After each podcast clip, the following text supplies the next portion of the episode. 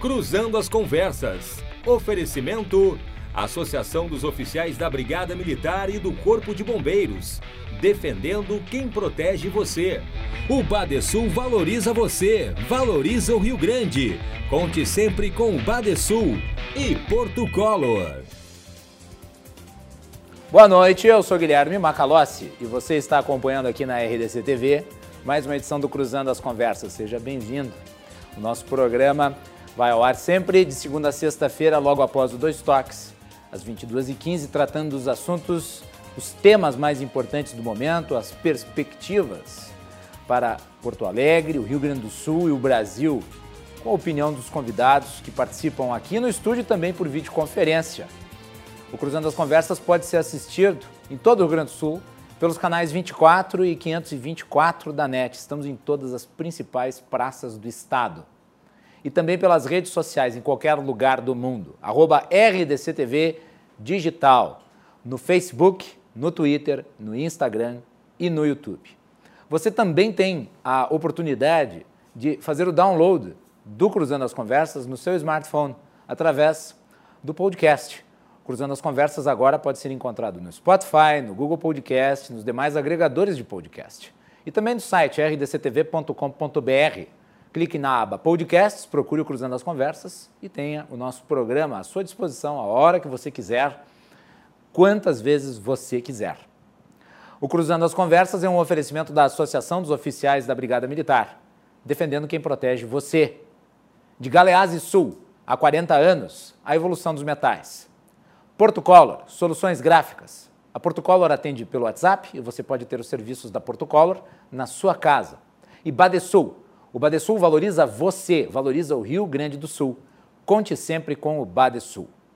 Na edição de hoje do nosso programa, nós continuamos a série especial sobre o turismo e o impacto da pandemia, sobre os mais variados aspectos dessa importante área, que engloba inclusive a área de eventos.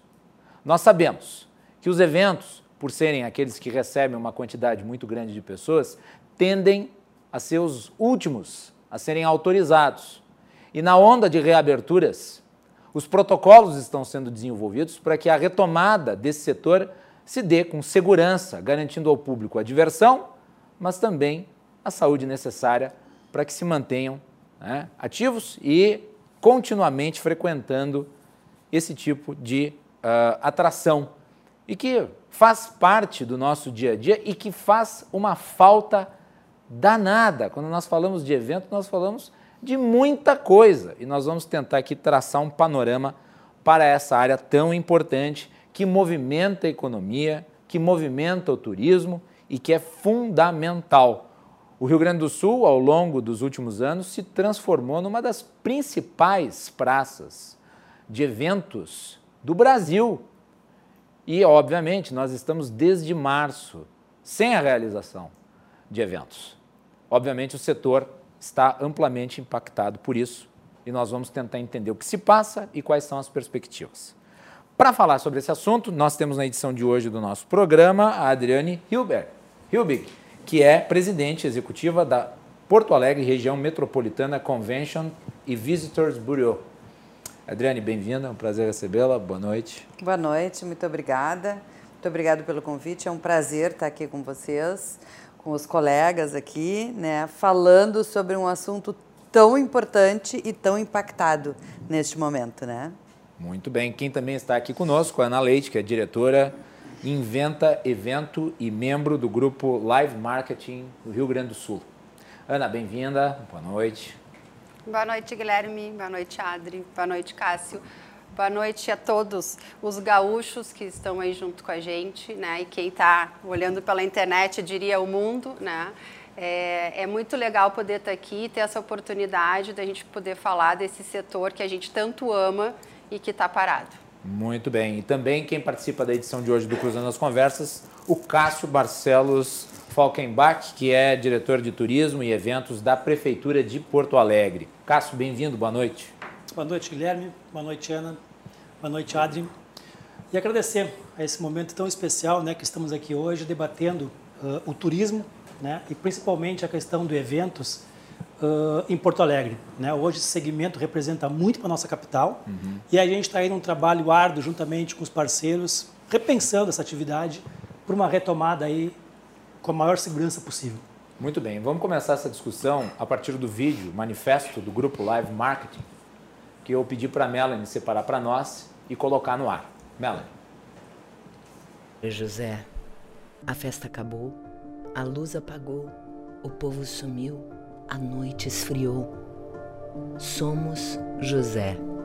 Somos vocês, pois o poema traduz a sensação de solidão, de abandono e desesperança mas desejamos mudar esse sentimento.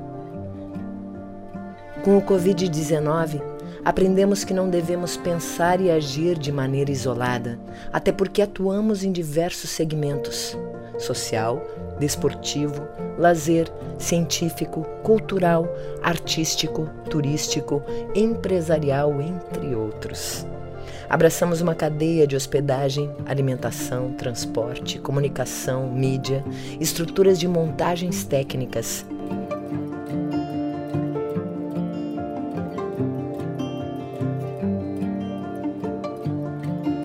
E um elenco significativo de equipes plurais que precisam se manter e viver.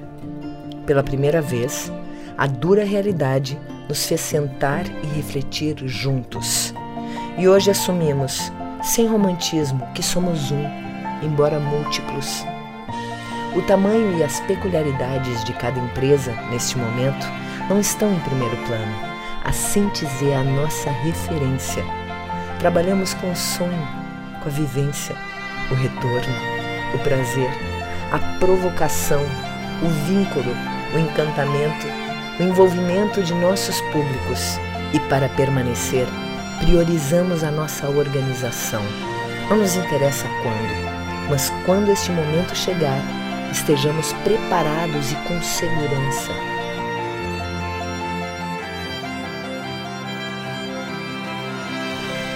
Colaboração de todos os players do setor de eventos torna-se essencial. Sua presença nesta missão é indispensável. Acredite! Sua participação será a maior e mais expressiva produção de 2020.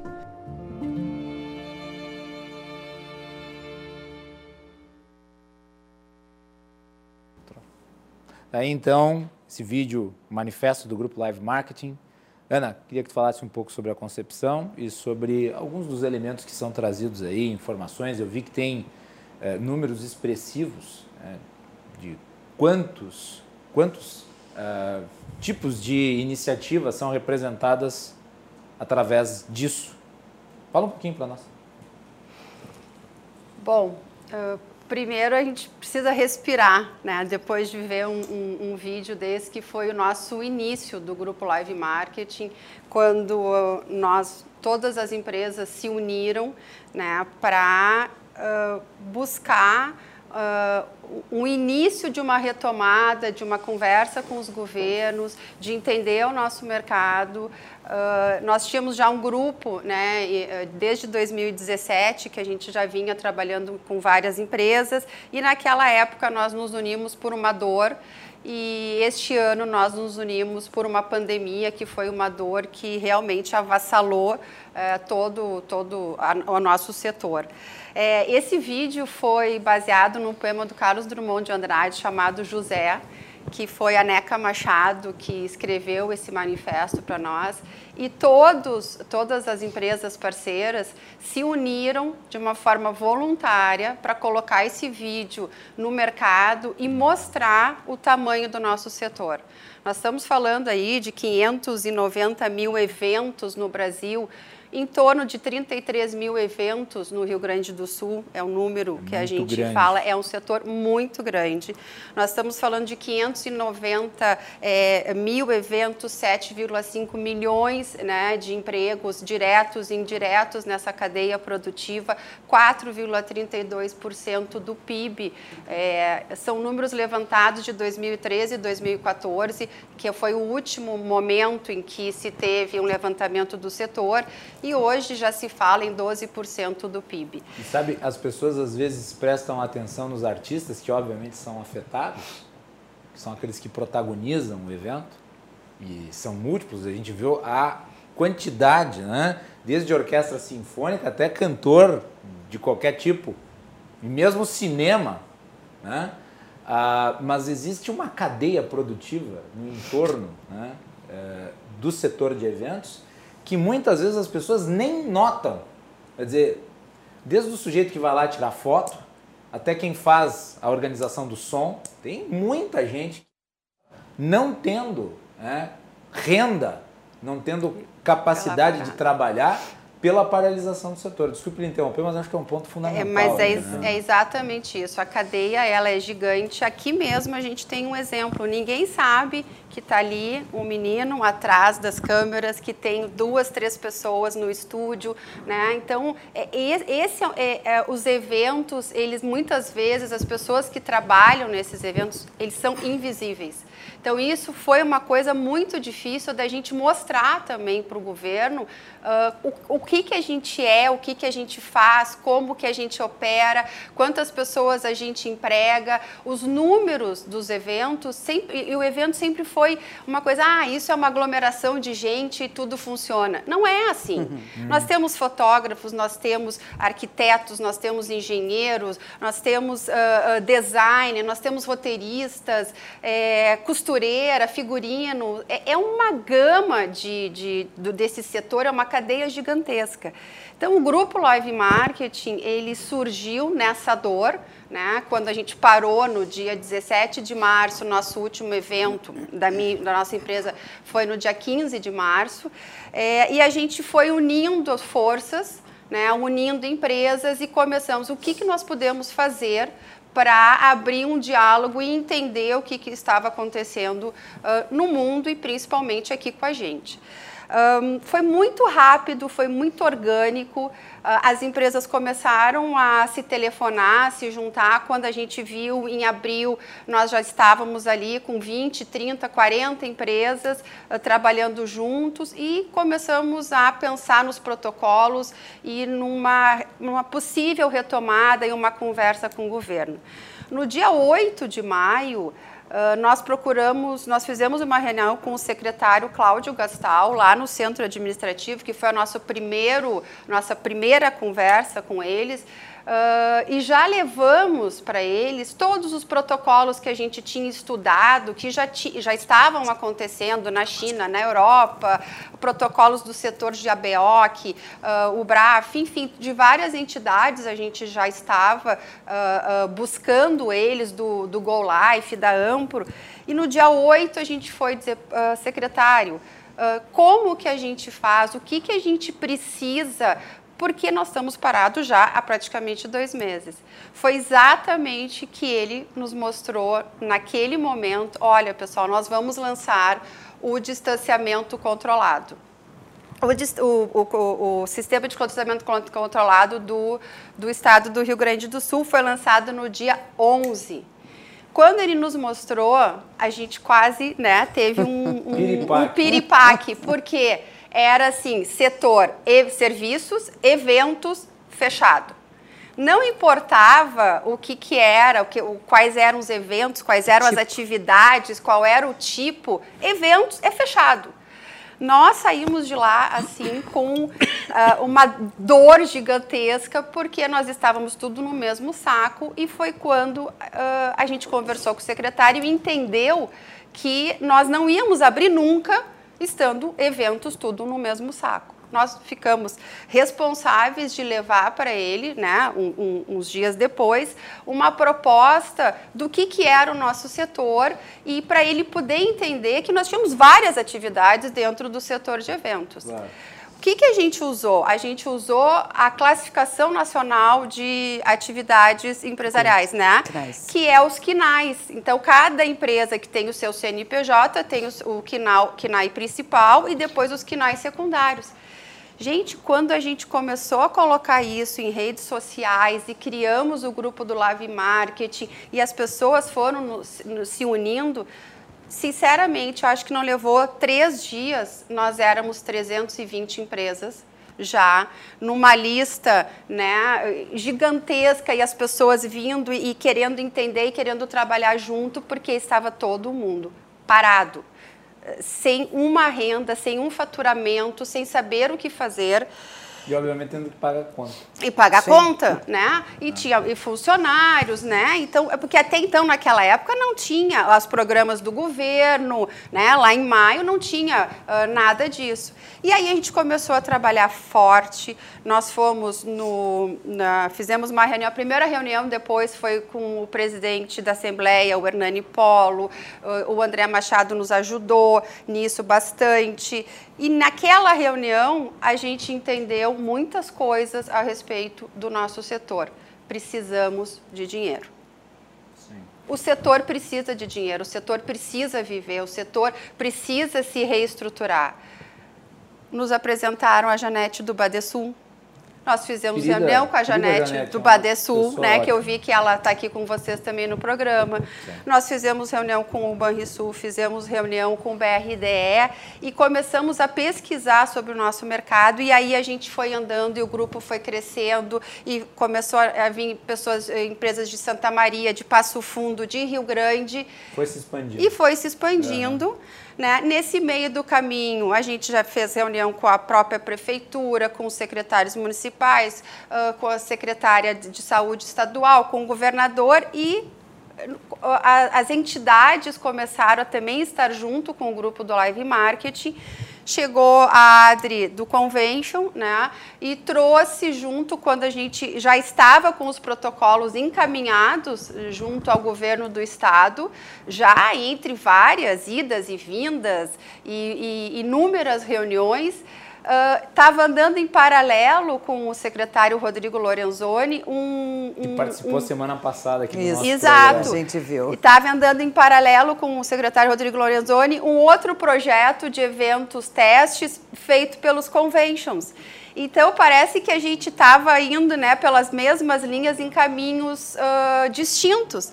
E aí, quando a, a, a Adri chegou, com o mesmo né? objetivo, quando a Adri chegou, né, e, e a Vanisa, enfim, o pessoal dos conventos de Bento também levaram a proposta do evento teste. Bom, aí o secretário Gastal, o secretário Lorenzoni se falaram, não, mas a gente já tem aqui um caminho já feito pelo grupo de live marketing. Então, quem sabe. Exato. Sim. Então, quem sabe agora a gente junta os conventions e graças ao Rodrigo Lorenzoni, hoje os conventions estão todos juntos dentro do, do, do nosso grupo, né? Perfeito. Então, aí a gente a gente foi indo, andando, andando, andando entre todos os, os, os, os poderes possíveis e imagináveis, fizemos o evento teste uh, e estamos aqui sedentos pela retomada. É basicamente agora o lugar que a gente está, né? Uh, depois de seguir todas as etapas uh, uh, dos protocolos, a gente teve uns elogios muito grandes né? da prefeitura, do, do, da própria secretária Leani, da secretária Alita, do secretário Gastal e do secretário Agrodona, porque realmente nós estudamos os protocolos. Nós fizemos protocolos técnicos baseados em protocolos já existentes, muito bem encaminhados.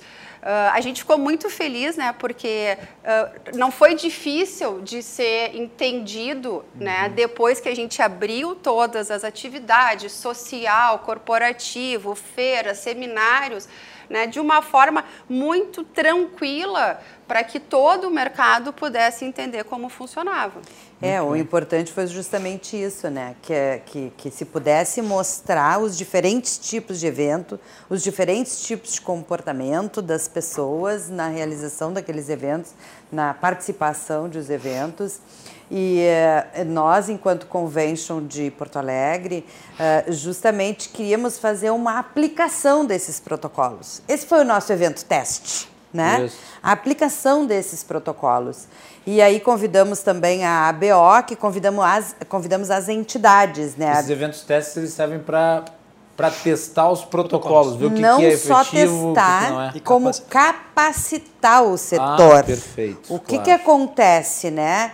A gente precisa de um cenário para poder fazer o, o test drive. As pessoas que no- trabalham nesses eventos precisam estar Exato. preparadas para Times fazer os eventos estar nessas Exato. circunstâncias. Porque assim, ó, você tem o público que participa, ok, mas aquele montador que vai montar, o pessoal do som, o- né, todo, todo, toda essa cadeia de- dentro dos eventos, como é, como é que eles seriam treinados direto num evento? Simplesmente né? não De dá que pra forma? inventar, né? Não Tipo, dá, não tem. Colocar Então, um protocolo, né? é, então o que, que acontece? Ah, ah, o, o Convention de Porto Alegre encabeçou esses, esses ah, eventos teste e convidou daí Gramado por, por ter um DNA um pouquinho diferente em termos de eventos. Porto Alegre mais nos eventos de negócios, Gramado mais nos eventos sociais.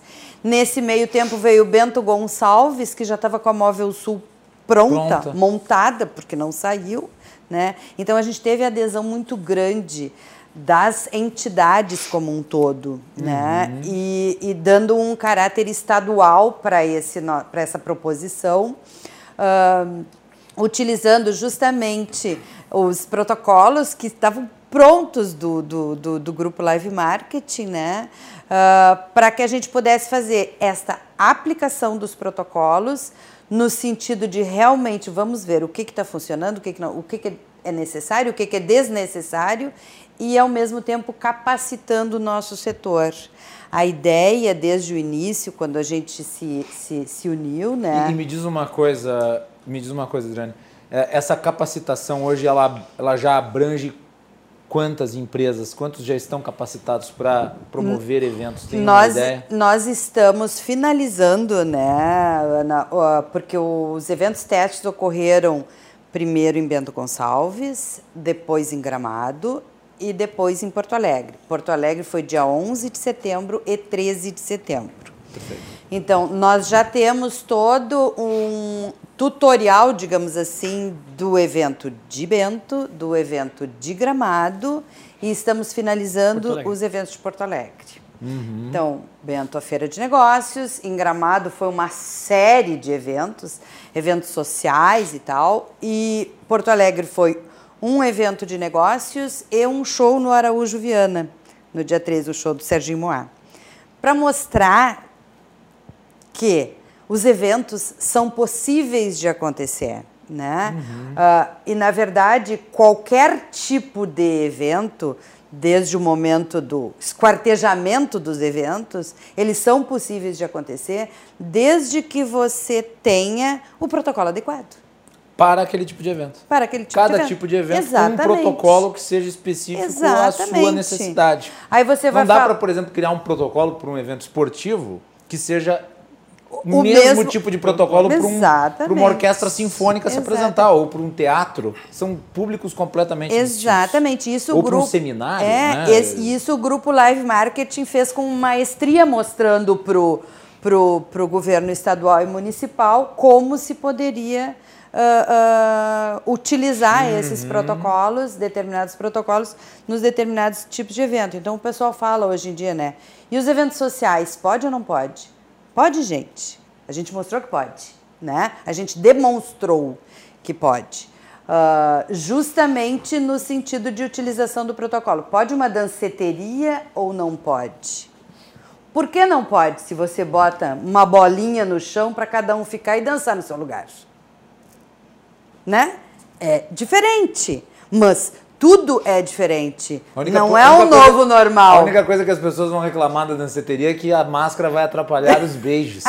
Ah, mas aí os, os solteiros tá difícil. É, os solteiros vão ser prejudicados. Mas é, é a paquera do novo normal, né, gente? É um comportamento diferente. É um com comportamento certeza. diferente É. e não é um comportamento que vai ficar. Ele vai é, é, vai precisar, a gente vai precisar ter um comportamento diferente enquanto o vírus durar.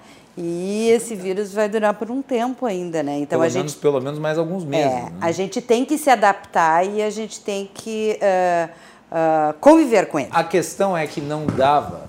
É óbvio que teve um momento em que a economia precisou realmente ficar em stand-by para que se criasse a estruturação mínima E o Rio Grande do Sul enfrentou a Sim. pandemia com uma qualidade e com um preparo superior Muito a bom. muitos estados do Brasil. Tanto é que mesmo durante o inverno, quando nós tivemos um crescimento no número de casos, ficou muito abaixo da média nacional. Ah, mas é óbvio que não existe, e eu dizia lá em março, lá em março, lembro de uma entrevista que eu fiz com o professor Cláudio Branchieri, que é economista, eu disse, uma, uma, uma- um lockdown, ele é necessariamente uma medida ah, estratégica, paliativa e organizacional. Não existe um lockdown de 10 meses. Não. É impossível. Impossível. Não existe lockdown de 10 meses. Não tem como você fazer um lockdown de 6 meses. Não existe. Você tem que saber, e a experiência do trato com o vírus, a experiência do trato com o vírus, vai mostrar qual é o caminho que você Uhum. vai seguir para retomar as atividades, todas elas, cada uma com o seu patamar de segurança. Sim. Inclusive os eventos. De Então, forma gradual, de forma segura, gradual responsável, Claro, com é. certeza. Ninguém está aqui defendendo a- o, o, o- o vale a Deus, né? É uma coisa que é absolutamente segura, seguindo, como eu disse, a- como disse aqui a Ana, ah, os protocolos que já são consagrados em outros lugares, né? Desculpe lhe interromper. Uhum, Não, né? imagina o que é isso. Eu acho Vamos ouvir uma- o Cássio. Eu acho uma questão também muito importante nesse processo O caso que todo, está no né? setor público, importante. Ah, é o processo de aprendizado. Isso. né? Eu acho que ah, o turismo aí, vamos falar um pouquinho de turismo inicialmente, né? Nós vimos aí um crescimento ah, de 5 a 7% desde 2015, né? Ah, esses números refletem muito a questão do turismo internacional e principalmente o Brasil, né? Que os seus dois motivadores, vamos dizer assim, para o mercado internacional é, em primeiro lugar, lazer e o segundo lugar, turismo de negócios e eventos. né? E aí tu pega o gasto per capita ah, de lazer é em torno de 60 dólares por dia e o turismo de negócios é acima de 80 dólares por dia. Aí a gente já começa a perceber a relevância desse setor para a economia brasileira. Né? E aí chegou o mês de março, que foi aquela pancada em todos nós, né? e é uma questão assim, que acho que, ah, por isso que eu falei o aprendizado, pegou a iniciativa privada, pegou o setor público, pegou todos os setores da economia, de uma forma sem ter muito conhecimento de como trabalhar com esse, assim, esse novo momento que estamos vivendo. Isso. Como lidar né? com isso? E uma, e uma, e uma questão assim que ah, dentro do poder público hoje, né? E nós percebendo, eu vi eu- eu- a live marketing eu vi pela televisão a propaganda de vocês, né? E nós estávamos conversando já com a, com a Adriane algumas questões juntamente ao convention, né? E, e como é que iríamos trabalhar essa organização?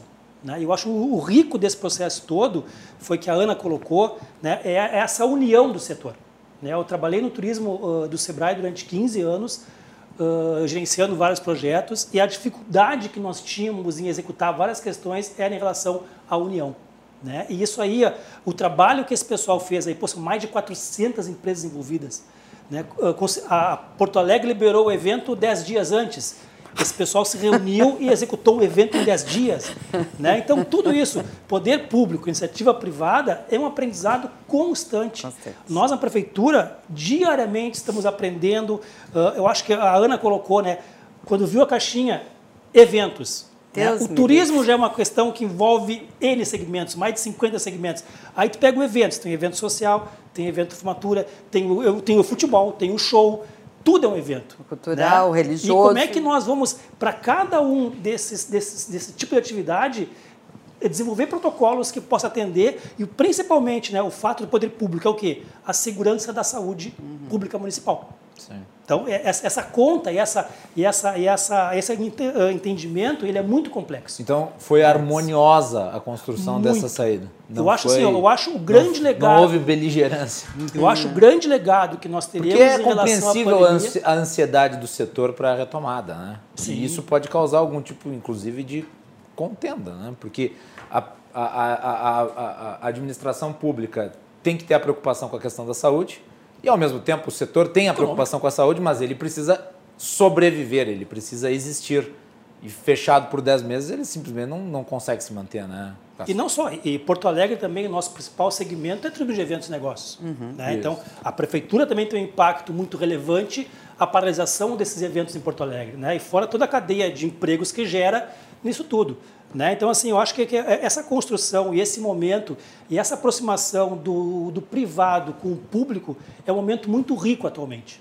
Né? Eu acho que a gente conseguiu uh, uh, sentar, conseguiu discutir né? e levar, assim, propostas adiante. Né? E esses resultados sendo muito positivos. Né? Eu acho que uh, o trabalho do Convention, da Life Marketing, em termos de Brasil, está ficando muito representativo de exemplos que tem que ser transportado para outros estados. E Cássio, a gente é um, foi a primeira é, cidade, a gente foi a primeira isso, cidade, primeira cidade no Brasil a fazer um evento teste, uhum. né? Então assim, é, esse apoio da prefeitura, né, municipal de entender a nossa necessidade uh, para capacitar, para treinar as nossas as nossas próprias empresas porque a gente tem que cuidar um pouco, muito importante, tá? é que não adianta só as nossas empresas saberem fazer. Não adianta só as nossas empresas saberem receber os clientes num evento e o público no evento. É muito importante o público também ser fundamental, né? Fundamental. Uh, também fundamental. seguir os protocolos, também seguir a segurança. Hoje tu vê gente já andando na rua sem máscara. Gente, não pode, não vai voltar é. tudo a estaca zero. Né? Então, se a gente está começando uma abertura neste momento, treinando, capacitando os times para poder receber, uh, com apoio da prefeitura, com apoio do governo do estado, uh, tu colocaste também a questão do SEBRAE. O SEBRAE nos ajudou muito também a no, nos elucidar e, e, nos colocar à frente, né, com toda a cadeia que o SEBRAE abraça. Uhum. É, isso é uma, é uma condição muito importante, Guilherme. As pessoas, não adianta só a nossa parte parte, não adianta só nós fazermos a nossa parte. Nós precisamos que todos façam, porque nós conseguimos fiscalizar. Os eventos, eles têm uma grande diferença em relação a outros setores. Nós temos controle de quem entra no nosso evento. Nós temos controle. Não é de hoje, né? né? Não Nós é de hoje. sempre tivemos. Então, tu faz um credenciamento hum. hoje, tu faz online, tu vende ingresso hoje, tu vende tudo online, né? Uh, tu sabe quem está ali dentro, tu sabe aonde a pessoa está sentada, muito diferente, por exemplo, de um shopping ou de um restaurante, que tu não sabe. Então, os controles e as rotinas para o setor de eventos, eles já fazem parte da nossa, do, da nossa estrutura dos nossos pensamentos e de como que a gente opera. Então, isso não é uma dificuldade para nós. Aliás, ontem estava falando sobre compra de ingresso online. Ontem, aqui no programa, estamos falando sobre a Lei da Liberdade Econômica, que é uhum. uma iniciativa fundamental. E um dos pontos que nós abordamos foi a ânsia de se taxar o setor ou de tentar impedir o setor de estabelecer uma cobrança sobre a taxa de conveniência, que afinal de contas é um conforto que é oferecido para para quem está em casa e que poderá comprar o ingresso, a admissão em um determinado evento no conforto do lar. Quer dizer, é, é, um é algo que está sendo colocado à disposição, Sim. portanto custa. Claro, né? É um serviço. Tem que se ter a ciência de que é uma ferramenta. E toda uhum. ferramenta ela tem um, um valor claro. que precisa ser despendido para ser viabilizado. E às vezes existe uma certa incompreensão em setores do Estado, não estou falando de forma nenhuma genericamente, mas existem setores do Estado que acham que isso é um abuso. Não, não é um abuso. Né? Isso é algo isso é um serviço. natural, é um serviço. É um serviço. E como serviço, né, você tem que, tem, tem que cobrar. Simples uhum, assim. Né? Uhum, Desculpe uhum, interromper, é. mas eu acho que é um ponto importante. É, diz respeito a uma, uma, uma fonte de financiamento de quem empreende nessa área. Né? É. E, eu, e, o eu... nosso setor ó, tem uma característica também muito relevante.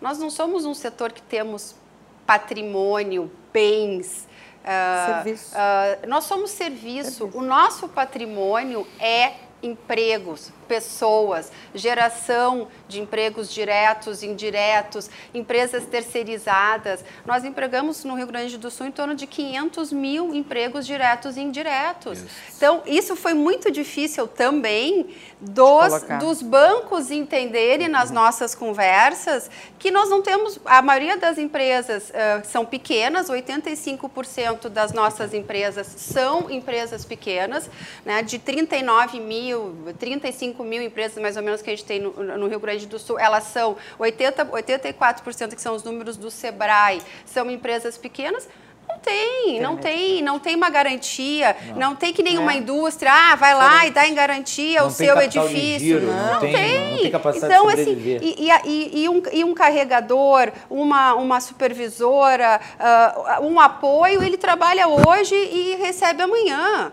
Né? Então, isso foi uma coisa que nos, uh, nos, nos, nos sentiu muito, assim, a gente ficou muito é, é, impactada com a necessidade uh, pessoal de todas as equipes que não tinham o que comer. Então, nós começamos a fazer, inclusive, campanhas, campanhas. de doação, fizemos campanha de Dia dos Pais, porque é, chegava a doer, chegava, alguns diziam, olha, não adianta nem me dar é, uh, mais uh, uh, a alimentação, né, a cesta básica, porque eu estou precisando de gás.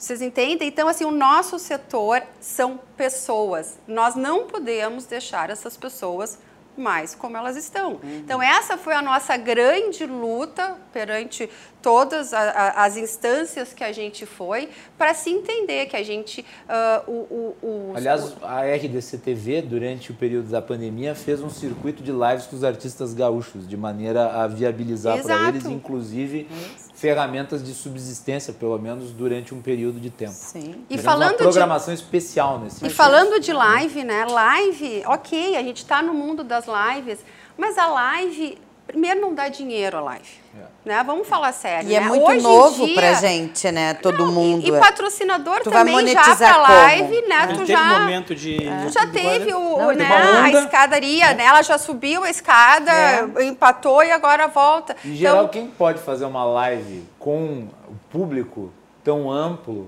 é quem já tem né, um domínio do setor, um domínio do mercado, já tem uma presença muito grande e não necessariamente uhum. dependeria daquela live para sobreviver. Por isso que quando nós fizemos o circuito, ele foi direcionado para os pequenos. Os pequenos, para exatamente. Os pequenos, que são os que, obviamente, sofrem mais. Né?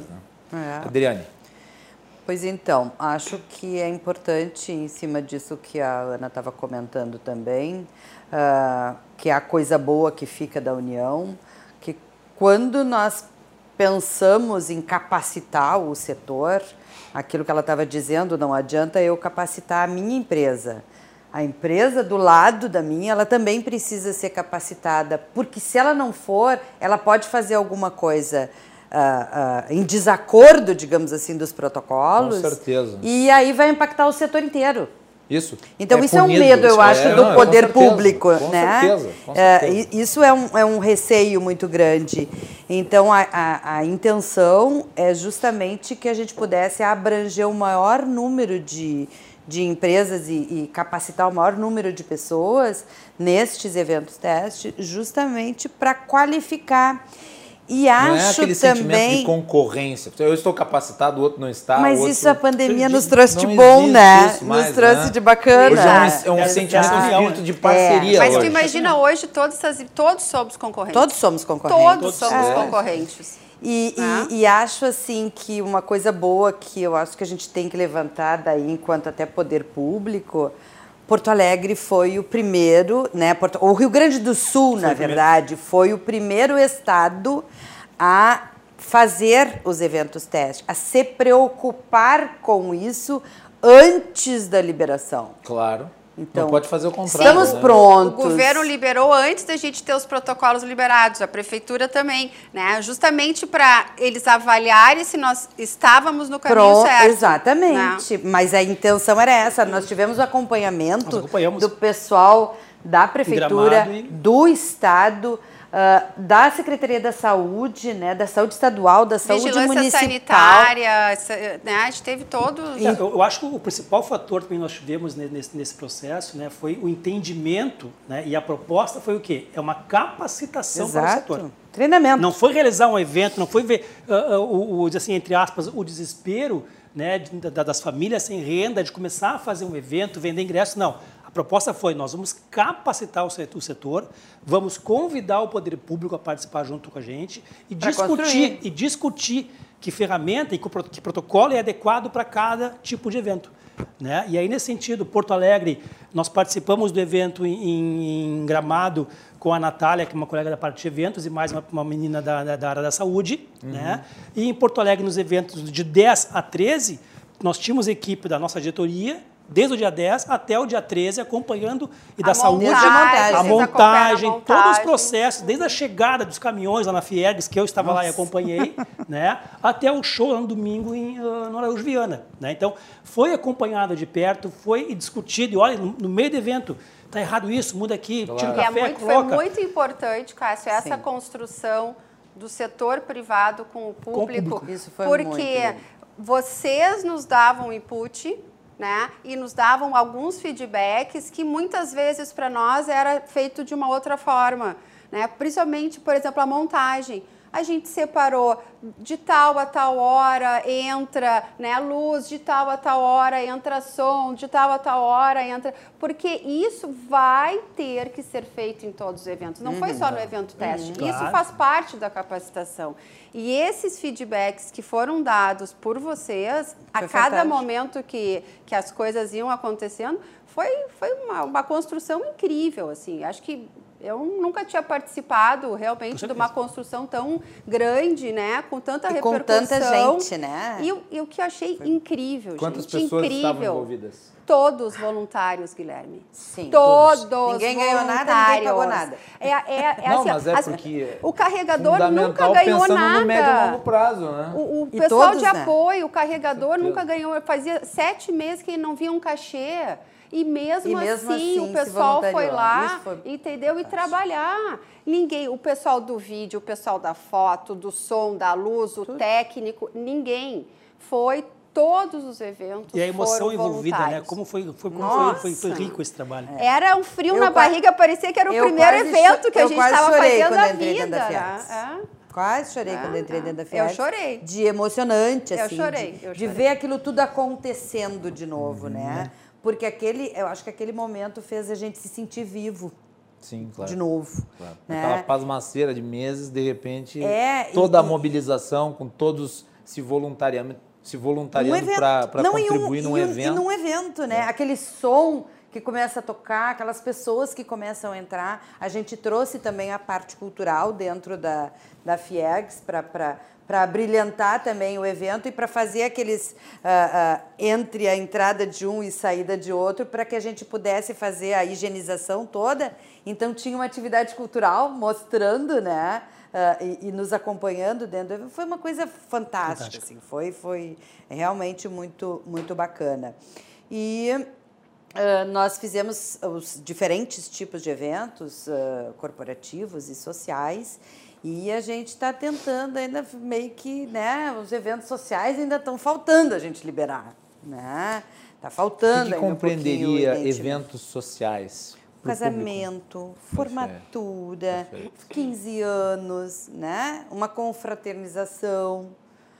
Final de anos é confraternização de empresas. Mas, Adri, né? tá faltando vários ainda, É, né? Não é só isso, né? É, Acho que a gente exatamente. tem Os que- eventos culturais, os eventos esportivos. Ah, ó, teatros, né? Shows, ah, ah, tan- tanta parte social. O que, que a gente conseguiu até agora, né? Neste momento? Eventos corporativos pelo Estado estão liberados na bandeira laranja. Por duas Se semanas. tiver duas Semanas semanas em bandeira laranja, Com né? máximo. Com no máximo de 300 pessoas, seguindo todos os protocolos, que até eu brinquei com a secretária Leani, a portaria 617, né, ela está exatamente os protocolos do grupo do Live Marketing. Né? Isso é porque maravilhoso. assim, foi- muito legal, porque elas ah, mudaram algumas, né, as- as- algumas questões importantes, assim, que a, a forma deles colocarem. Agora, todos os protocolos que foram testados estão na portaria. Muito bem. O que a gente precisa agora, aqui do lado, é, O município. a- o município, né? Cássio, estão te Agora, emparedando. a bronca é aí, com o Cássio? As pessoas né? querem casar, Cássio. Quarta-feira a gente fez a reunião com o É. secretário Aham. Leonardo, com o secretário Pablo, e a, a, a, a esperança agora é realmente, acho que o Cássio vai falar um pouco mais É. sobre isso, né? É essa obrigado, abertura né? É, vai ser gradual, agora. né? E nós estamos esperando aí o dia 9 já ter um decreto que nos ajude, pelo menos no corporativo, e daqui duas semanas, né? E entrando na. É, eu- agora o Cássio acho Eu acho que, pode. que nesse, nesse, nesse, nesse contexto todo, esse paredão que eu fiquei, vamos dizer assim, né? Agora tem no que paredão. Vai A gente abriu a fresta da Vai porta lá. só. É a por oportunidade pra falar a Essa porta faltou. Eu acho que nós temos medo assim, agora, né, de, de, de olhar assim, como é que vai ser esse futuro e essa capacitação que temos pela frente, né? Eu acho que a gente conseguiu gerar aí muita inteligência, muito conhecimento nesses eventos de teste em Gramado, em Bento Gonçalves e Porto Alegre, né? E como é que nós vamos transmitir isso? Nós envolvemos ali 400, 500 pessoas nos eventos em Porto Alegre, só que a gama que a Ana mesmo comentou de milhares de pessoas que trabalham com esse setor é 10 mil, 15 mil, 20 mil, são números muito grandes, né? E ah, nós, como poder público, olhamos o quê? Como vai ser feito isso, né? E a partir desse- dessa, dessa estratégia de colocarmos e capacitarmos esse- toda essa mão de obra, aí sim vamos olhar com maneira diferente, né? Nós já estamos na prefeitura de Porto Alegre hoje o teste. comitê Covid, né? ah, analisando Casamentos vários teste. o casamento teste pode Foi ser feito feito, em né? Gramado. boa Mas também. aí tem que casar mesmo, não pode Ah, ser. Foi feito em Gramado. Não é de casamento, não é casamento de, não é casamento de de, De festa de novela. São João.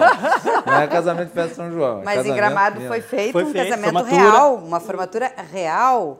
As meninas choravam na formatura porque estavam aguardando. Aquilo E, e eu devo lindo. dizer, a minha irmã, a Júlia, se formou esse ano e ela se formou através da internet. Foi, olha, ela foi, foi, sabe, foi uma É. coisa triste, assim, sabe? minha filha se Aquela formou assim, né? expectativa de que tu tens da festa, porque a formatura é um evento importante da tua vida, porque é a conclusão de uma etapa da tua formação profissional, é a primeira etapa. E, e quantas pessoas não, não, não acabaram sendo submetidas a essa sim. realidade que foi imposta, não foi uma escolha? E, está todo mundo ansiando é, isso porque isso é a normalidade. Mesmo que com, essas, com esses protocolos, é, é- é a volta de, pelo menos de um aroma de normalidade, por assim dizer, né? Desculpe, É que, é que eu acho que a gente tem também assim, né, um cuidado, acho Claro, que mas o todos os cuidados Pablo coloca muito bem, né? Uh, e a gente percebeu nos eventos isso, né? Nós somos pessoas e nós somos latinos e temos o contato, né? E isso é uma questão muito relevante ne- nesse momento que nós temos, que a Ana mesmo colocou. Né? As pessoas estão sem máscara, as pessoas estão achando que é tudo normal. Olha o que foi o fim de semana de uh, o feriadão no Rio de Janeiro e São Paulo. Né? As praias tudo lotada. Né? E nós temos que ter esse cuidado. Nós, como poder público, uh, temos esse cuidado especial de como vai ser esse processo. Né? Ah, nós vimos muitas coisas positivas falando do evento da, da Fiergs em Porto Alegre, mas também alguns aspectos negativos que muito mais relacionado ao comportamento das pessoas. Né? Um exemplo, nós temos o cafezinho colocamos no fundo da mesa do, do, do, do evento. As pessoas se encontravam, tiravam a máscara e dele tomar café. Né? Porque é, é um ato Mas, normal, nós Cássio, estamos isso acostumados. acontece num restaurante. Ok, né? ok, e os mas, restaurantes mas são questões. também estão, né? Aí Mas são questões, assim, ó, tão- e- são questões que estão sendo todo um processo de aprendizado de todos nós, de todos nós, né? Então assim, ah, tem, tem mas esse controle que foi colocado é um- uma questão muito positiva, que a gente sabe quem entrou, qual é a hora que entrou, aonde saiu, aonde vai sentar, tudo isso foi muito válido. Né? Então, assim, ah, ah, esse- esse- esses cuidados, essa- esse aprendizado que nós estamos buscando né, como poder público, eu acho que vai ficar para a gente. Né? Eu acho que, que todas essas negociações, como eu estava falando, nós estamos com um planejamento de, de retomada de atividades econômicas ah, desde agora, final de, de, de mês de, de setembro até dezembro. Né? Então, se, se as bandeiras continuarmos aí na bandeira laranja, nós temos já uma proje- projeção de Nós queremos vários a bandeira setores, amarela. Tomara. De Todos os setores que têm uma retomada gradual, não só eventos. Nós estávamos discutindo aqui o turismo Imagina o náutico. Natal com bandeira amarela, coisa boa. Coisa boa. Né? É Eu o acho que ventos laranjas e amarelos É. sigam sempre dentro do Rio Grande do Eu Eu Sul. vou, né? eu vou só pedir para a gente fazer um intervalo, que nós estouramos o tempo do primeiro bloco. Como, eu- como eu disse, a conversa vai, é um tema importantíssimo e é um tema que tem muito conteúdo e ainda temos outras coisas para tratar no segundo bloco. Então, vou pedir escusas aos nossos convidados para fazer um break e nós voltamos na sequência com o Cruzando as Conversas.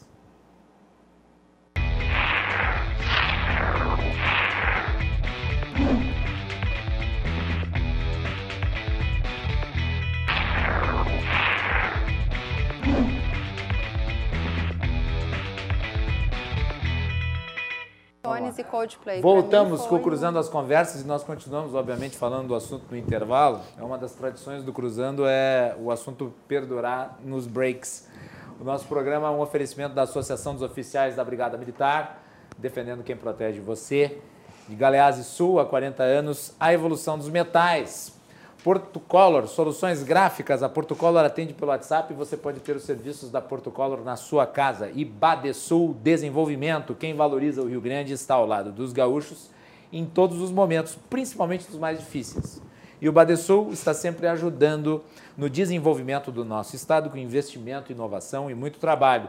Com esse propósito, Badesul contribui para o crescimento do Rio Grande do Sul e, junto com você, luta para superar todos os desafios. É pensando nisso e no desenvolvimento que o Badesul oferece oportunidades de financiamento para produtores rurais, municípios e empresas dos mais diversos tamanhos e setores. A gente valoriza você, valoriza o nosso Estado. Badesul, governo do Estado do Rio Grande do Sul, novas façanhas. Nós estamos falando sobre a retomada do setor de eventos, que obviamente está entrelaçado com o do turismo. Temos números aqui de uma pesquisa do Sebrae? A pesquisa do Sebrae que foi realizada entre os dias 14 e 22 de abril de 2020, ou seja, no olho do furacão, no pior trimestre da história. A, a pesquisa ela tem um nível de confiança de 95%, ela foi realizada com 2.702 pessoas. O Rio Grande do Sul né, retornou com 81 questionários, referente a 3% do total. Obviamente que numa pesquisa como essa você obedece proporcionalmente né, os níveis percentuais das diversas localidades. Uh, ramo de atuação da empresa serviços de organização de férias, congressos, exposições e festas, 46%. Outros 20%. Aluguel de palcos, e aqui vocês vão ver a variedade né, de hum. empresas que trabalham na área. Aluguel de palcos, coberturas e outras estruturas de uso temporário, exceto andaimes, 9,9%. Serviço de alimentação, fornecimento de buffet para banquetes, coquetéis e recepções, 9,9%. Casas de festas e eventos, 9,7%. Produção e promoção de eventos esportivos, 9%. Criação e montagem de estandes para feiras e exposições, 7,6%. Filmagem de festas e eventos, 5%. Atividades de produção, fotografia, exceto área e submarina, aérea e submarina, 4,4%. Hospedagem, hotéis, pousadas, 4,3%. Agência de viagem, turismo, operadoras, 4,3%. Locação de equipamentos de som e iluminação audiovisual, 4%. Decoração de festas e eventos, 2,3%. Daí, olha só, sua empresa teve evento impactado pela crise? Sim, tivemos impacto nos eventos nos quais atuamos, 98%. E não, não tivemos 2%. Veja só, quantos eventos foram cancelados? Média, 12 eventos. Quantos eventos foram remarcados? Na média, 7 eventos. Quais medidas a sua empresa adotou em relação aos funcionários? Trabalho online, 50,6%. Dispensa de funcionários, esse é um número assustador, uhum. 43,5%. Não tem como, você vai ter que demitir. Uhum. Não tem como manter todos os trabalhadores. Então está aí uma massa de desempregados no setor de eventos. Concessão de férias para os funcionários, 33%. Redução da carga horária de trabalho salário, 23%. Então, vejam só, o governo federal, uma das boas medidas do governo federal foi ter possibilitado o trabalho online e a redução salarial. Se não tivesse feito isso, esse hum. número de 51% de trabalho online seria menor. E o número de desempregados de dispensa seria maior. É. Assim como né, a redução da carga horária de trabalho. Então aí você já soma o trabalho online com a carga de com a redução da carga, você já tem mais de 70%. E isso foi feito antes, né? Isso Sim. foi feito antes. Antes dos, do, do, do, dos projetos uhum. do governo federal, porque uhum. isso foi em abril. abril. Isso, abril. É. Outro, 15%, rodízio de funcionários, 7,8%. Qual foi a variação do faturamento da empresa no mês de março em função da Covid-19 em comparação a março de 2019? Não teve faturamento, 36%. Reduziu de 76% a 100%, 26%. Reduziu de 51% a 75%, 16%. Reduziu de 26% a 50%, 8,2%. Qual a perspectiva de faturamento da empresa para o mês de abril de 2020 em função da Covid-19?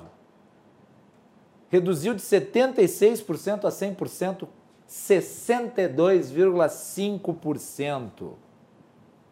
E vou só mais um dado aqui da pesquisa. Quanto tempo você estima que precisará para retomar os negócios após a suspensão do isolamento social? De imediato, 23,7%. Menos de seis meses, 33,6%. De sete meses a um ano, 34%. De 1,1 ano a 1,1 anos a dois anos, 8,7%. São números impressionantes, né? São números hum, assustadores, fortes. avassaladores uhum. e são números em abril, Guilherme. Então, abril. ou seja, teve pande... muita coisa depois. Muita, muita coisa nós rolou. estamos já em no início de outubro. Então, isso, eh, essa pesquisa do Sebrae, ela foi feita um mês praticamente depois que surgiu a pandemia e as empresas pararam. Então, a partir de maio, esses números não, não tinha mais os. Ah, você deixou de demitir. Não, foram não. demitidos. Né? Então, é, os números, é, com essa pesquisa, inclusive do Sebrae, a gente fez uma pesquisa interna dentro do grupo do Live Marketing, porque nos assustou muito uh, quando o, o, Guilherme falou sobre a necessidade, o que, que as empresas precisavam para poder sobreviver dinheiro, empréstimo, né, condições financeiras, porque a capital de giro, a gente tinha comentado, não existe. E detalhe, né? quer dizer, sobreviver, não, não sobreviver não é necessariamente lucrar, é sobreviver. Não, é sobreviver, é conseguir sobreviver. pagar as contas, é Isso. é conseguir ir no supermercado e comprar o que você precisa. Nós fizemos essa. Quando a gente tinha 360 empresas no grupo de live marketing, foi logo ali depois, um pouquinho depois dessa pesquisa do Sebrae, nós mandamos 360 formulários para quem já estava inscritos com a gente. 160 pessoas responderam, Isso empresas. É uma amostragem enorme. A Amanda do Sebrae, quando a gente mostrou para ela, ela teve aqui também semana passada. Mandou uma mensagem, né? aliás, obrigado. Um beijo para Amandinha. Amanda. Né? É, uh, uh, ela, ela ficou assim, Ana, a gente não pode acreditar que vocês tiveram mais de 50% uhum. de resultado e de retorno uh, do que, do que, das necessidades. E as perguntas eram, o como você está fazendo, basicamente era como você está fazendo com a sua empresa, se você demitiu e qual é a sua necessidade. Todo mundo respondeu. Capital de giro, capital de giro. E ainda não tínhamos o Pronamp. Não tinha o Pronamp e ainda detalhe, né? liberado detalhe, naquela o Pronamp, época. O, de, o Pronamp foi importante, mas ele veio e se foi num piscar de uhum. olhos. E muita gente nem chegou Exatamente. perto de acessar o recurso. Exatamente. Foi Porque a demanda foi altíssima. altíssima. Nós fizemos Exato. dois programas especiais aqui para tratar de Pronamp. Altíssimo. Deu uma hora de Pronamp, acabou o Pronamp. Guilherme, Mas a própria a pesquisa fez... do Sebrae, né, que, que, que, que fez com qual é o. Quantos dias de caixa as empresas tinham? 21 dias. Sim. Exato. E depois? E, e, e, e a, e a, necessidade de dinheiro é da, serviço, da, né? das nossas empresas era uma necessidade de dinheiro muito pequena, Guilherme. É. 72% das empresas que responde, responderam precisavam até 200 mil, gente. Até 200 mil. 72% dessas 160 que responderam precisava até 200 mil. Ou seja, tinha gente que precisava de 20, de 30, de 50. Né? É, são empresas pequenas, elas precisam sobreviver. Foi quando a gente conseguiu as reuniões com o Badesul, com o Banrisul e com o BRDE. E ó, o grupo começou a batalhar, batalhar, batalhar. As empresas mandaram seus cadastros e nós fizemos a primeira intermediação via o grupo Live Marketing quando começou a sair o Pronamp. Então, essa união que a gente fez, né, essa aproximação né, do privado e do, e, e do público, né, dos bancos, foi, foi um dos grandes ganhos, é, eu acho, que, que a gente conseguiu levar, porque nós não somos associados, nós somos um grupo orgânico, as pessoas se juntaram a gente por um propósito único. Mesma dor. Né? né? Uma mesma dor, Uma mesma né? Dor. E tentar se retomar o, o, o, seu emprego, a sua empresa. E várias empresas conseguiram ainda pegar o Pronamp, Guilherme. Então, foi muito legal porque a gente tem um grupo né, do WhatsApp que agora já virou no Telegram, porque são mais de 250 pessoas, né? O, WhatsApp só vai até 250. A felicidade e, e das pessoas conseguirem né, uh, uh, se, se reerguer. É, né? Foi muito legal isso. Foi. É, é, uh, eu acho importante a gente falar também o Porto Alegre Convention Bureau, uh, os conventions de uma forma geral, eles têm no seu objetivo a captação de eventos itinerantes para o destino, né? No nosso caso aqui em Porto Alegre. Uh, essa captação de eventos, ela não ficou parada durante este tempo. Por quê?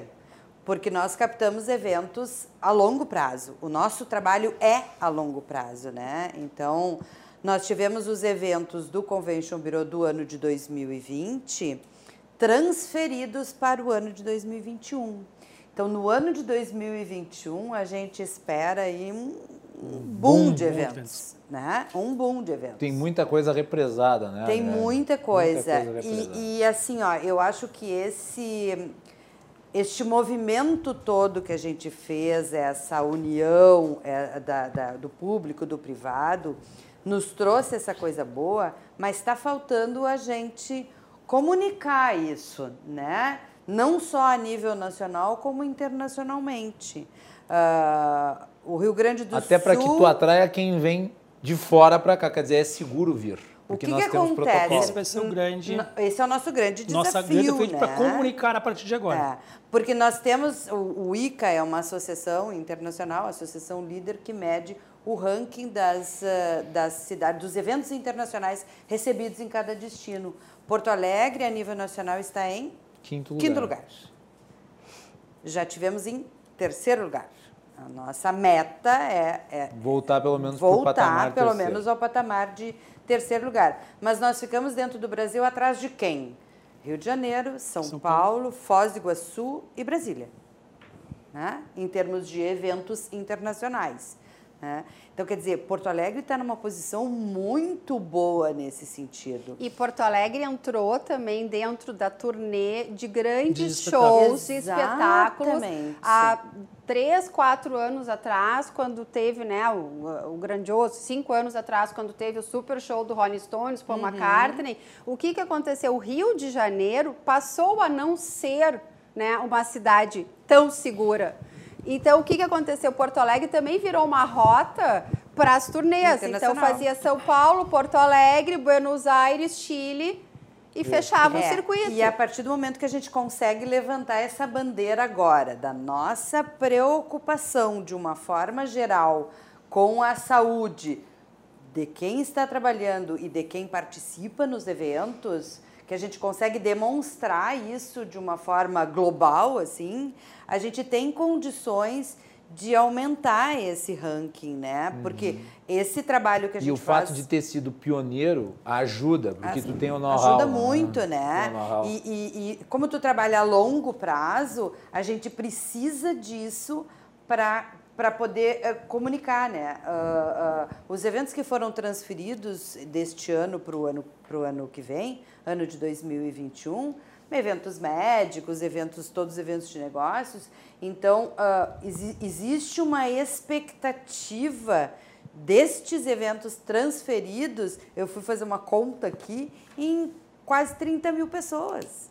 Exato só dos transferidos. Quer dizer, eh, tu tem uma gama muito grande né, de, de, de eventos e coisas que tu podes captar.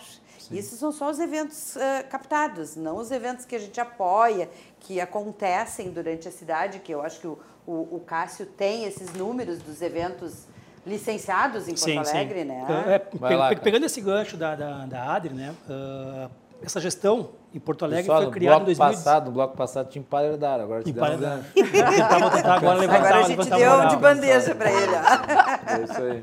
Vai Não, aqui, é, voltando, né? Ah, essa gestão em 2017 criou o escritório de eventos. Né? Uh, só em 2018 nós licenciamos 1.991 eventos em Porto Alegre. Em relação a 2017, foi um crescimento de mais de 250%. No ano de 2018, 19, nós licenciamos 3.177 eventos. Tá? E agora, para a gente ver esse impacto que nós tivemos na pandemia, 2020 até agosto, 412 eventos. Tá? Então, Que, esse na é- verdade, tu conta mesmo no início do ano, né? até março. É, até- até março. 15% do que foi do licenciado, que foi licenciado. no ano tá? passado. E aqui né? eu tenho alguns dados bem interessantes também, né? Que Na até verdade, gente o poder. interessante para comparar 2020 com 2019 é comparar o primeiro trimestre. Primeiro trimestre. né? É o único grau de Mas comparativo. pela, pela, pela expectativa que nós tínhamos, né, de como seria o turismo em 2020, esse, esse Tava valor seria muito maior. Tava muito num maior. crescente muito né? grande, Tava- né? Sim, a- a- em função dos feriadões que nós tínhamos durante o sim. ano, tinha N ah, cenários que ah, com certeza esse número ia ser bem maior do que os 3.200 que nós E o tivemos setor em está 2018. crescendo de 4% a 6% Sim, anual, anual. né? Então, né? Sem E dúvida. pegando assim, alguns dados específicos, assim, bem pontuais, né, que a gente procurou trazer lá para a gente ter essa análise de, de o que, que faz um evento, e não precisa ser um evento de três, quatro dias. Né? Pegamos aqui alguns jogos da Libertadores de América, por exemplo. Tá? 2018, Grêmio e Defensor. Tá? A taxa de ocupação naquele dia nos hotéis de Porto Alegre chegou a 85%. Né? A média naquele mês é de 51%. Tá uma variação de 32,6% num dia, de um jogo de futebol. aí para tu ver a cadeia, É, né? a cadeia toda. é Tá? gigantesca. Aí pegamos o evento Copa América. Tá? Uruguai e Japão. A taxa de ocupação no dia foi de 96% a ocupação dos hotéis em Porto Alegre. No normal do mês, 66%, que é o mês de junho, que é inverno e época de férias. Né? Ah, Brasil e Paraguai, no dia do jogo foi 96% e no mês também 66%. Então, assim, eventos pontuais, o que consegue gerar dentro da cadeia dentro de Porto Alegre. Né? Então, assim, é- essa importância desse segmento, né? ah, como é que nós vamos trabalhar, e principalmente, que a gente comentou pouco tempo aqui por cima, né? a Adri comentou, é a comunicação do como faremos agora para frente. Né? E, ah, e uma coisa que a gente tem discutido lá na diretoria é que Porto Alegre, apesar das ah, acima de mil mortes que nós tivemos por Covid, nós tivemos um- um- uma gestão da pandemia na nossa cidade muito boa, muito boa. E isso nós temos que transferir e comunicar para o turista. Né? Porto Alegre hoje tem uma rede hospitalar com excelente qualidade, né? E a forma como nós tratamos aqui a pandemia foi muito boa. Então, o turista ele vai se sentir seguro vir a Porto Alegre. Além disso, nós somos pioneiros nos protocolos de eventos no Brasil. exatamente. Né? Então, com certeza, isso trará muito mais confiança para Porto Alegre prospectar mais eventos e o turista vir a Porto Alegre. Né? Eu peguei aqui uns dados do aeroporto, são coisas assim que a gente olha, a gente não imagina né, o que está acontecendo dentro do turismo de Porto Alegre. Ah, de janeiro a agosto, a redução de movimento no aeroporto foi de 58% de passageiros. Tá? Ah, o número de aeronaves, uma coisa específica de aterriza e decola. Em janeiro desse ano, nós tivemos 229 por dia. Chegou a acumular poeira até no duty free. Em maio, em ma abril, 26 decolagens e aterrissagens. Maio, 32 e 10%. junho, 43. 10, 12%. é um horror isso. É um É um horror. horror, é um horror. Né? Então, assim, é o momento que nós temos o que? Agora, olhar para frente, uma oportunidade muito grande para pensarmos agora como iremos eh, trabalhar Porto Alegre como destino, não só destino de eventos, mas destino de lazer. Nós temos aí a Orla trecho 1, a Orla trecho 3, que vai ser um, Nossa, e tem vários. Agora, assim, tipo, tem- Sim. vai ter o embarcadeiro, Embarcadeiro, ali. é, são né? questões assim que estão crescendo tem muito em Porto várias Alegre. outras ah, locais aí que estão parados, né? Então. É, e vão é, transformar a cidade de Porto Alegre, num, vão, vão Nós- levar para um outro assim, patamar. Eu, né? Certeza. eu acho que nós temos um desafio a partir de agora, como grupo, ah, ah, né, como convention e, e como prefeitura e setor, e setor público e setor privado junto, é fazer com que todos entendam e se sintam, não precisa entender somente, precisa se sentir seguro no Rio Grande do Sul. Muito né? bem. E aqui vai ser assim. Com certeza. Vamos, vamos só para concluir essa nossa conversa, tem um segundo vídeo institucional que eu vou pedir para a Melanie colocar no ar e depois a gente faz as considerações finais na rodada aqui deste Cruzando as Conversas que falou sobre a retomada do setor de eventos no Rio Grande do Sul. Melanie. Lembra da festa, do show, do casamento? Nós lembramos. Estávamos lá garantindo a segurança, cuidando dos detalhes para a magia acontecer. Para você a expectativa, diversão e emoção. Para nós é proteção, respeito e profissão. Quando for a hora, estaremos prontos para voltar com toda a segurança. Grupo de Live Marketing. Tá aí, então. Muito bem, olha, eu gostaria de agradecer aqui a presença de todos na edição de hoje do nosso programa e nas falas finais das expectativas que vocês têm em relação a tudo isso que nós discutimos. Eu vou começar pelo Cássio. Cássio, obrigado. Guilherme, em primeiro lugar, agradecer a oportunidade de nós estarmos aqui discutindo. Agradecer a Ana, agradecer a Adri pela parceria que está aí tocando conosco todo esse desafio que nós temos pela frente. Né? E eu acho que o mais importante que colocou no vídeo, né? eu acho que Porto Alegre está pronta. Né? Eu acho que uh, nós estamos, sim, uh, como eu falei anteriormente, cada dia aprendendo, cada dia nos desafiando. E aí é o grande momento que nós temos agora, a oportunidade é mostrarmos que a nossa capital tem sim condições de receber o turista com toda a segurança que nós estamos prontos para recebê-los. Então, esse é o nosso convite, é esse o nosso uh, desafio que nós temos pela frente, é demonstrar o quê? Venha para cá, venha nos visitar que nós estamos prontos para isso. Muito bem. Adriane Hilbig. Então, eu tenho certeza de uma coisa, né, Guilherme, que, que vai acontecer, que já está acontecendo, mas que vai continuar. A gente nunca mais vai soltar as mãos, né? Então, isto é importante para o nosso crescimento, não só do nosso setor, como da nossa cidade né? A nossa cidade é importante que ela seja boa para nós, para ela e... ser boa para o turista. Com certeza. Senão ela nunca vai ser, é né? Aí. Senão ela nunca vai ser. A gente precisa parar de dizer que Porto Alegre não é turística. A gente não pode nunca ouvir alguém falar ou escrever sobre isso e não contestar e mostrar, né? Que ela é boa, que ela tem as suas qualidades e tem os seus defeitos, como todas as cidades né? Eu diria que ela Mas, tem um dos maiores potenciais. É, o que, que a gente precisa que agora fazer? agora está começando a, a despertar, a né? Uhum. né? O que, que a gente precisa fazer? A gente precisa fazer isso aqui, ó. A gente precisa se unir com propostas de renovação, de construção conjunta, para que a gente não passe desapercebido, né? E eu acho que essa é a nossa lição até agora eu acho que a gente tem que construir em termos dos eventos uh, como é que vai ficar as tributações, como é que vai ficar o, os, o, os processos, porque neste momento é que a gente consegue parar e construir tudo isso junto com o poder público, né? Com os entraves, as coisas todas.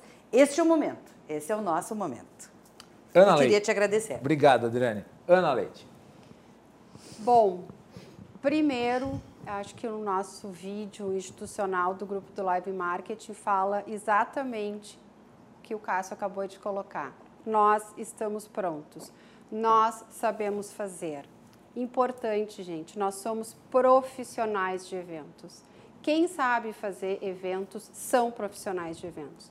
Não dá para não liberar, pra, as coisas podem acontecer do jeito que estão acontecendo. Festas clandestinas. Uhum né? Não. É Coisas, né? Não, não pode, não. gente, não pode acontecer festas clandestinas, isso só vai piorar. A gente precisa voltar com a segurança do setor, de quem sabe fazer. Festa, fe, festa clandestina é vetor de transmissão e tem que ser contida e os responsáveis têm que ser punidos. Uhum. Exatamente. E não por... representa o setor dos eventos. Não representa o setor. O setor de eventos é feito por profissionais de eventos que seja pessoas capacitadas, técnicos, organizadores que sabem fazer, sabem seguir os protocolos, sabem seguir as regras.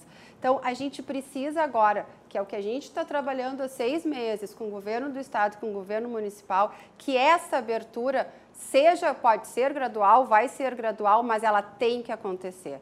Porque senão estão acontecendo eventos, por exemplo, inclusive aniversário em restaurantes. Quem sabe fazer uma festa de aniversário num restaurante? É muito diferente do que tu fazer uma festa no aniversário com um clube com todos os protocolos. Nada contra os restaurantes, mas a gente precisa voltar a todos os eventos profissionais feitos pelo setor. Acho que isso é um ponto né, para ser colocado aqui. O segundo ponto, muito importante, é o que o Cássio falou. Uh, a gente retomar o setor volta a ter, inclusive, a arrecadação para a cidade, né? o ISS da cidade também está parado. Né? Então, é importante a gente retomar tudo isso para as cidades. É, eu quero agradecer muito né, essa união do nosso setor, essa oportunidade que vocês estão nos dando da gente poder explanar para todo mundo conhecer efetivamente o que, que é o setor de eventos. Uma boa noite, obrigada. Muito bem, eu gostaria de agradecer novamente a Adriane Hilbig, também a Ana Leite, o Cássio Barcelos, Val, oh, me embaralhei, Falkenbach. Obrigado aos três, foi um prazer enorme recebê-los aqui. Eu acho que é um tema fundamental e nós estamos fazendo uma série de programas nas quintas-feiras eh, destinados a tratar da questão do turismo. Este é o segundo, na semana que vem, na quinta-feira, nós temos mais um, então fiquem ligados aqui no Cruzando as Conversas. Nós vamos fazer um intervalo e nós voltamos na sequência com João Carlos Silva. Vamos comentar sobre a indicação de Jair Bolsonaro para o STF com João Carlos Silva.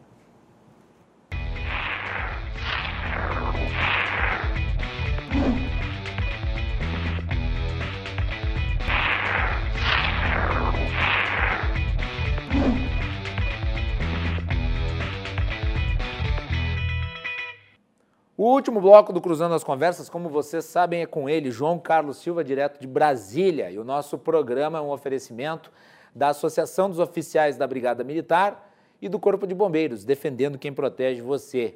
De Galeazzi Sul, há 40 anos, a evolução dos metais. Porto Color, soluções gráficas. A Porto Color atende pelo WhatsApp e você pode ter os serviços da Porto Color na sua casa. E Badesul Desenvolvimento, Badesul valoriza você valoriza o Rio Grande do Sul. Ô João Carlos Silva, aí em Brasília, aí em Brasília parece que está chovendo lágrimas de bolsonaristas. É verdade ou não? Boa noite. Boa noite, Marcavoz. Boa noite, telespectadores. Lágrimas, lágrimas, por falta de chuva, pela indicação do nome para o Supremo Tribunal Federal para a vaga de Celso Melo. Aliás, já antecipar que amanhã nós vamos fazer uma análise pormenorizada da situação do Supremo Tribunal Federal. Nós vamos ter o professor Rodrigo Valim, que é um dos grandes constitucionalistas aqui do Estado, e o, uh, e o advogado penalista Carlo Velho Masi, para tratar da indicação, mas vamos falar sobre o aspecto político da indicação.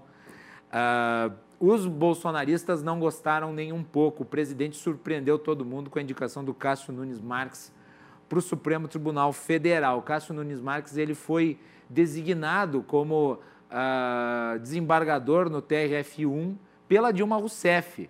E tem posicionamentos que o distanciam daquilo que é, esses setores, esses grupos que apoiam o presidente imaginavam. Uh, o presidente, lembrando, quando entrou no governo, ele vinha com a ideia de indicar ninguém menos que Sérgio Moro. Mas a história nós sabemos o que aconteceu e, obviamente, que essa indicação morreu Uh, mesmo assim, permaneceu a ideia de se indicar alguém com um perfil semelhante ou que tivesse uma linha de conduta que fosse conservadora. Digamos que o público do presidente, os apoiadores mais próximos do presidente, imaginavam que ele se inspirasse no Donald Trump e indicasse para o STF alguém como a Amy Barrett, que é a indicação do Trump na Suprema Corte Americana. Mas não foi bem assim, porque cada país tem a sua circunstância e o Donald Trump é o Donald Trump e o Jair Bolsonaro é o Jair Bolsonaro. João, eu quero que tu fale como é que foi aí o clima em Brasília com a indicação. Os bolsonaristas estão tristes, mas nem todo mundo está triste. Tem gente que gostou da indicação, né? Sim, porque o, fugiu do lado político, né? É, o, o, ministro, o ex-ministro Sérgio Moro era o indicado da vaga quando assumiu o, o Ministério da Justiça. Isso. Já estava calhado. Mas ocorreram essas coisas no meio do caminho, evidentemente, vaga descartada. O presidente Bolsonaro tinha um nome que era do atual secretário-geral da Presidência da República, é, chamado pelos bolsonaristas o menino da casa do Bolsonaro, Jorginho. E também era Jorge um Oliveira. interessante. Isso. Mas tinha, um, mas tinha um currículo muito fraco, né, João? É. Muito fraco. Aí você tinha o atual ministro da Justiça, também cotado. Quando o presidente Bolsonaro começou a ventilar o nome de Pretas, a panela de pressão não precisou nem pôr fogo para a tampa pular entre os MDBistas. Ia ser um, um problema sério é, é entre o, o, o, o núcleo do MDB, por uma série de razões, e o nome com certeza não passaria do lado do Bretas, não passaria do Senado Federal. E certamente não teria boa recepção no Supremo Tribunal Federal. Né? Não, não, não teria por uma série de razões. A exceção talvez do Faquin, né? Mas os é, demais. Sim, mas, mas aí seria outro vencido, né? Sim. O que, que acontece? Com a escolha que ele fez, é, o que, que, ele, que, que, ele, que ele produz? O, a chiadeira foi proposta de ser um remanescente do governo Dilma Rousseff, uma indicação dela. Uhum. Os bolsonaristas não, não aceitam, em hipótese alguma, nenhum nome ligado ao PT. Isso é meia verdade. Tem um monte de gente aí que integra o governo que estava lá com a Dilma Rousseff, inclusive o Ricardo Barros. Sim, sim. O Fernando sim, Bezerra. Exatamente, é uma turma grande. Isso é conversa fiada. Isso é choro de, é, de, o, de militante. Na verdade, o, o presidente buscou o nome para não ter problema nenhum. Sim. Escolher um nome, um, um, nome que não seja, que não tenha essa representação de holofote, e vou ficar na minha. Vou escolher o nome, vai para o Senado, vai ser sabatinado com certeza será aprovado. Vou nomear ele um jovem, tem 48 anos, uma pessoa decente, tem um currículo simpático, não vou me comprometer com ninguém.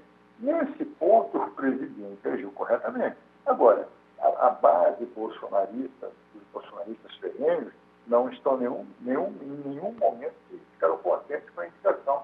Pela surpresa, e pelo, como a gente acabou de dizer, por ele ter sido indicado para ex-presidente Dilma Rousseff. Como você disse, a gente também acha, não tem nada a ver. Está cheio de petista no governo, tinha petista sendo pelo lado no governo de Michel Temer, como tem também no governo Bolsonaro. Como o Fábio é, Faria. É, isso aí é, é, é, comum, todo mundo sabe disso. Agora, é um jurista preparado, é uma pessoa com a cabeça é, jovial, dar, eu acredito que deu uma alma nova ao Supremo pelo, pelo por ser uma pessoa jovem, né? E, não, e parece ser, agora... pelo, que, pelo pouco que li, devo dizer que não me aprofundei na biografia do, do, do, do, do indicado, mas uh, parece ser um, um, um, desembargador muito produtivo. Né? Ele tem uma taxa de, uh, de decisões que é alta. Sim,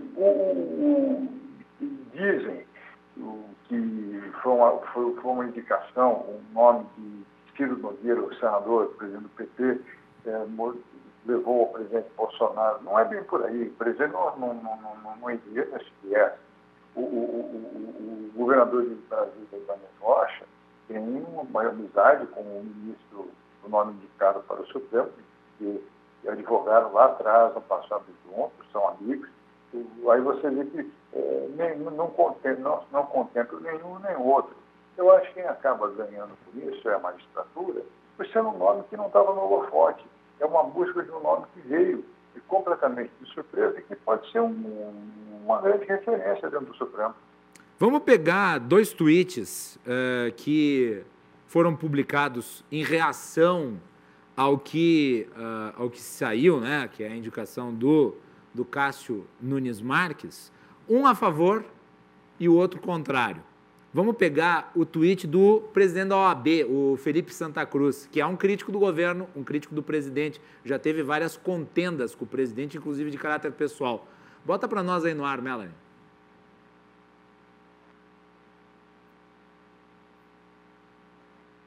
Vamos conseguir colocar? Eu estou sem o ponto, aliás, eu esqueci de colocar o ponto. Erro meu. Mas a Melanie, não, não, não sei se nós temos aí a, a imagem. Melanie, aí está. A Ordem dos Advogados do Brasil saúda a indicação do desembargador federal Cássio Nunes Marques para ocupar a vaga de ministro do Supremo Tribunal Federal. O desembargador possui todos os pressupostos constitucionais e uma trajetória honrada e de reconhecida eficiência. E agora vamos pegar o tweet do Otoni Paula, que é parlamentar da base bolsonarista. Não acredito que o presidente Jair Bolsonaro indicará ao STF um desembargador Cássio Nunes, que foi indicação de Dilma Rousseff para o TRF1, que votou contra a extradição do terrorista Cesare Battisti, que sua mulher sempre trabalhou em gabinetes de senadores petistas.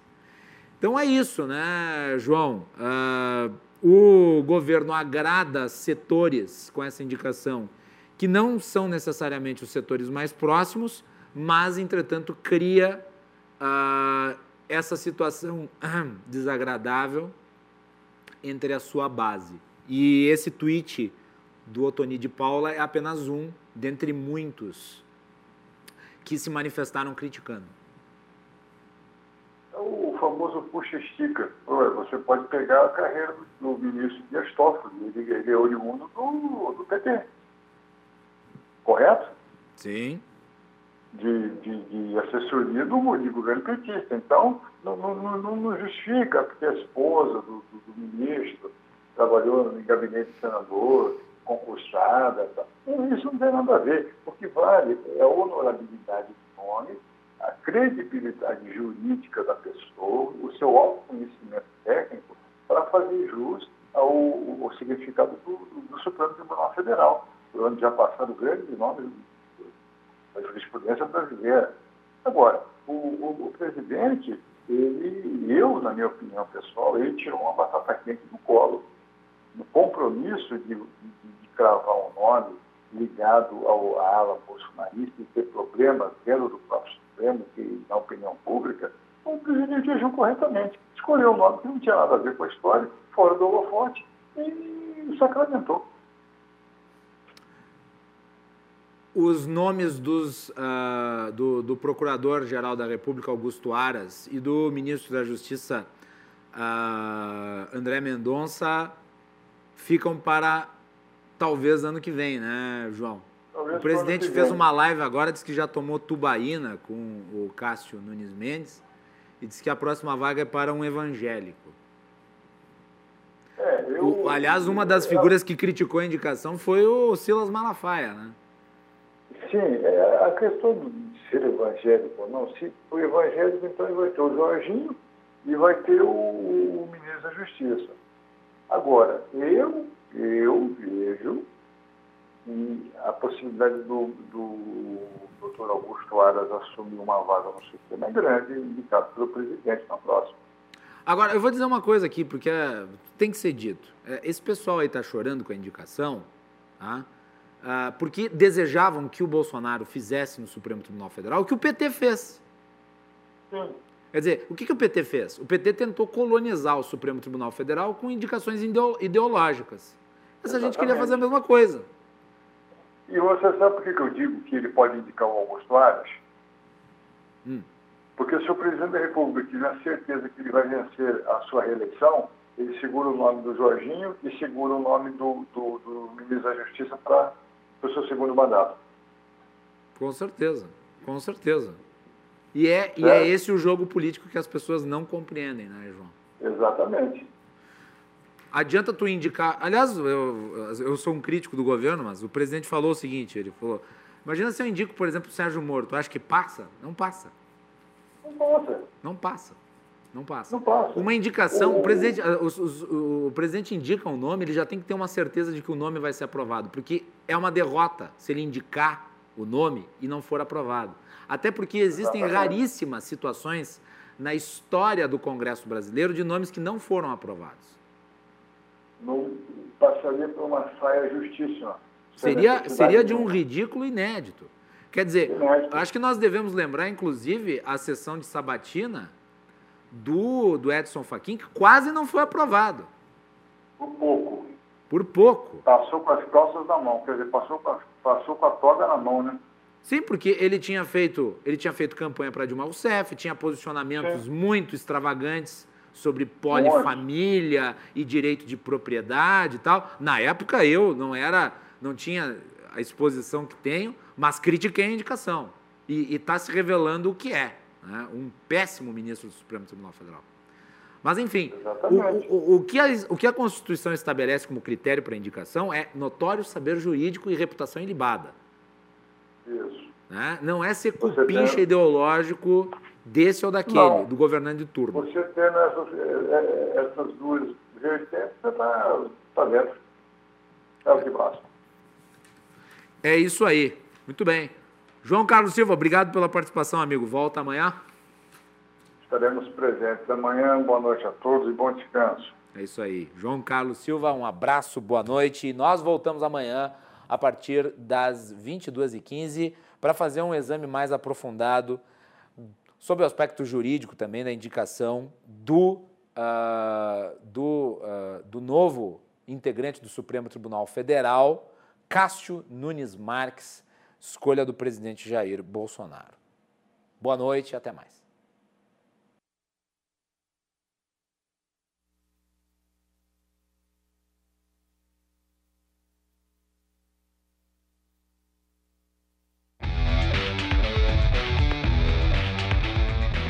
Cruzando as Conversas. Oferecimento: Associação dos Oficiais da Brigada Militar e do Corpo de Bombeiros. Defendendo quem protege você. O Bade